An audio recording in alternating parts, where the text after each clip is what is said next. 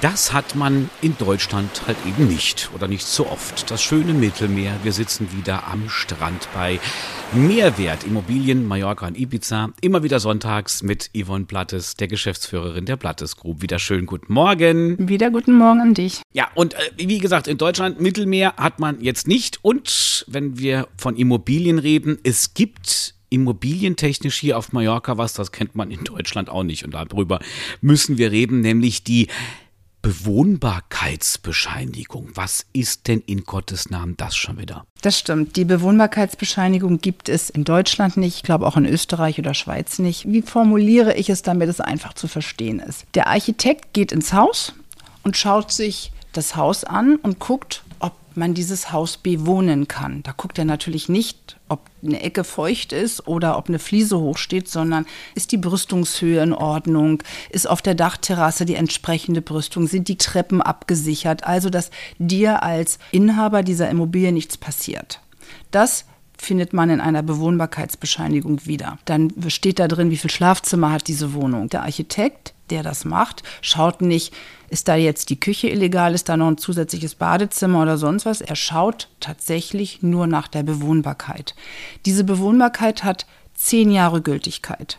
Das heißt also nicht, du bist jetzt Inhaber einer Immobilie, wohnst im zwölften Jahr in dieser Immobilie und wie das so ist, alle Unterlagen sind in einem Ordner, da denkst du überhaupt nicht drüber nach und auf einmal stellst du fest, oh mein Gott, die ist ja schon abgelaufen. Ich muss jetzt meine Koffer packen und raus.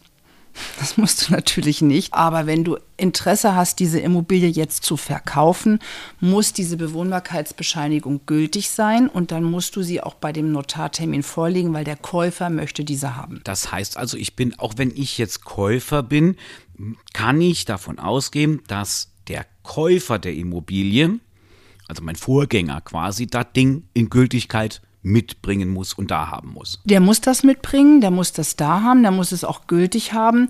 Da kümmern sich aber die Anwälte drum. Die haben ja so eine To-Do-Liste, so eine Hausaufgabenliste, was alles beizubringen ist zum Notartermin und da wird zum Beispiel so eine Bewohnbarkeitsbescheinigung geprüft.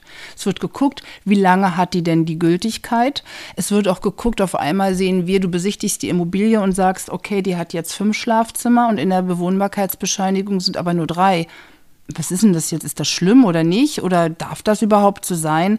Das alles prüft der äh, Architekt, prüfen wir und der Architekt geht rein und sagt, okay, ich finde jetzt hier fünf Schlafzimmer, die Bewohnbarkeitsbescheinigung ist abgelaufen, also erstelle ich diese Bewohnbarkeitsbescheinigung für die fünf Schlafzimmer. Und äh, wenn du dann irgendwann das minimierst und packst zwei Schlafzimmer zusammen in eins, dann hast du wahrscheinlich eine weniger, spielt im ersten Moment keine Rolle, weil wir bleiben ja immer innerhalb der Immobilie, wir vergrößern sie nicht, wir reden nicht von irgendeinem illegalen Anbau, ich bleibe jetzt bei meinem offiziellen genehmigten Haus, und da kann ich innen drin ja alles umändern, wie ich will. Aber man muss bei einem Verkauf eine gültige haben. Und darauf achten wir natürlich, weil irgendwann müsstest du denn das Geld ausgeben, um eine gültige Bewohnbarkeitsbescheinigung die beschaffen zu lassen. Ich mache gerade eine ganz flapsige Frage. Ja? Also mhm. ich kaufe am 10. Februar habe ich den Notartermin und will das Haus kaufen und die äh, Bewohnbarkeitsbescheinigung geht bis 16. Februar.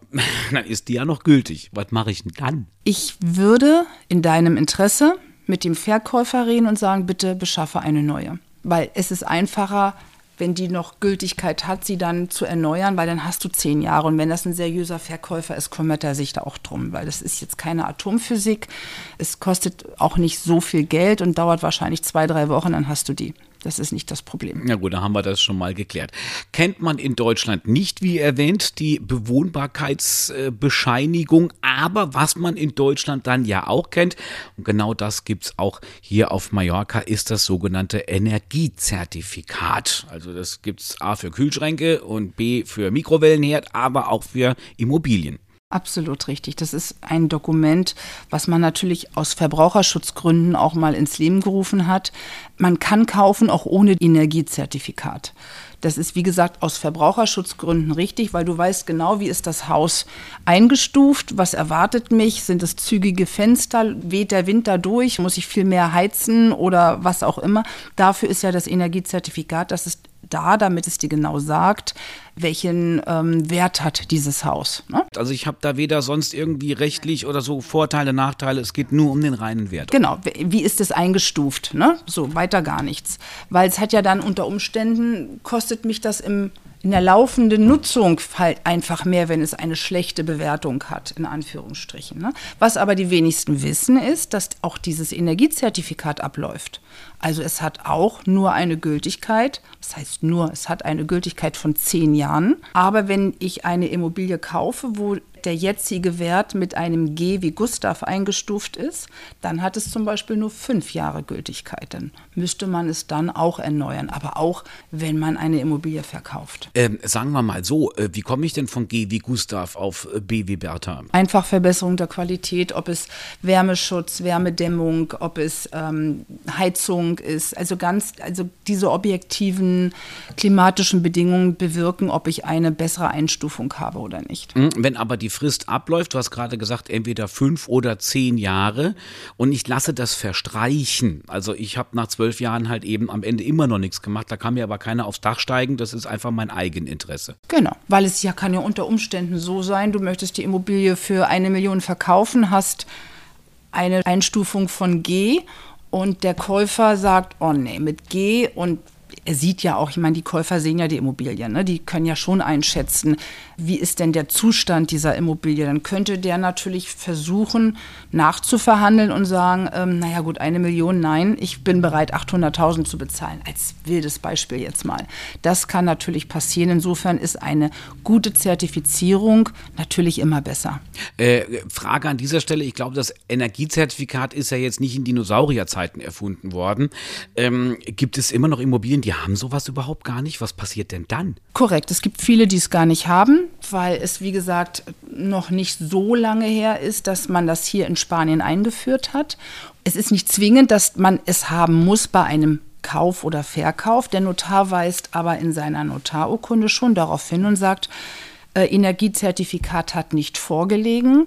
Es ist aber ein Satz, es hat keine rechtliche Bedeutung. Es sollte da sein und man sollte es machen lassen, damit man einen sauberen Verkauf hat. Und ich höre bei dir immer wieder raus abschließend, dass der Notar hier auch tatsächlich so eine Verbraucherschutzrolle einnimmt immer wieder. Kann das sein? Also wenn die, je nachdem, was für Papiere auf dem Tisch liegen, dann wird es sauber vermerkt und so. Also die sind da schon die Notare sehr, äh, sagen wir mal, auch sorgfältig in der Dokumentation. Genau, der weiß genau, was muss da sein was muss wirklich da sein, was muss er beibringen. Und wenn er irgendwas feststellt, Quadratmeterzahl äh, zwischen Grundbuch, Kataster haben das wieder ein anderes Thema, ist nicht in Ordnung oder ist nicht gleich, wie auch immer, sagt er das.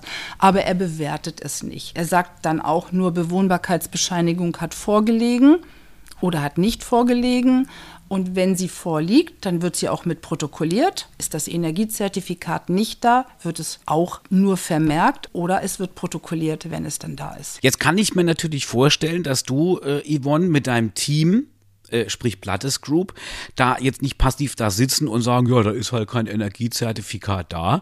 Ähm, also angenommen, ich will ein Haus kaufen habe mein Traumhaus gefunden. Wir gehen nochmal Richtung Episode 1. Es gibt ja den sogenannten Optionsvertrag. Das heißt, den kann ich mit dem Verkäufer des Hauses schließen, ich als Käufer, und kann sagen, so, das Ding ist jetzt mal so lange für mich geblockt, bis ich mit euch zusammen oder ihr für mich alles geprüft habt. Was würde dann von eurer Seite überhaupt passieren, wenn es dieses Energiezertifikat nicht gibt? Macht ihr dann auch dann Dampf und sagt, so, da muss jetzt was her? Absolut.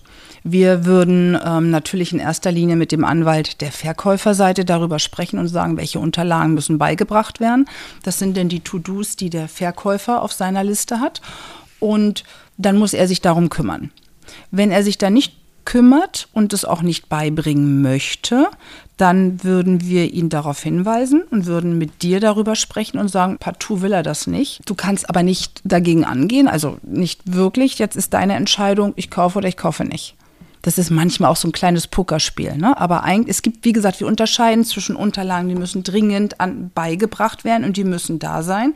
Und es gibt Unterlagen, ja, die sind aus Verbraucherschutzgründen, sollten sie beigebracht werden, aber der Notartermin würde auch stattfinden, wenn aus diesem Bereich die Unterlagen nicht da liegen. Aber es ist immer zu empfehlen, dass eine saubere Übergabe und alle Unterlagen vollständig da sind. Was ich damit nochmal sagen wollte, es ist wirklich sinnvoll, nicht gleich Kohle auf den Tisch und nein, das ist alles ein bisschen komplizierter.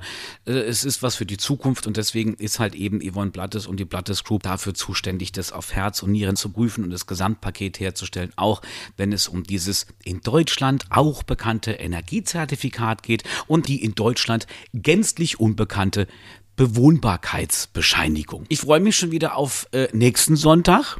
Immer wieder sonntags Mehrwertimmobilien, Mallorca und Ibiza und äh, dann ja ein nächster großer Baustein, eine nächste große Säule zum Thema Immobilienkauf auf Mallorca. Es geht unter anderem noch um die äh, Finanzierung.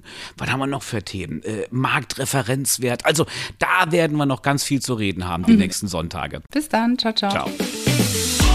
Mehr hören Sie übrigens auf podcast.blattes.net. Willipedia. Auf Mallorca verankert, weltweit vernetzt.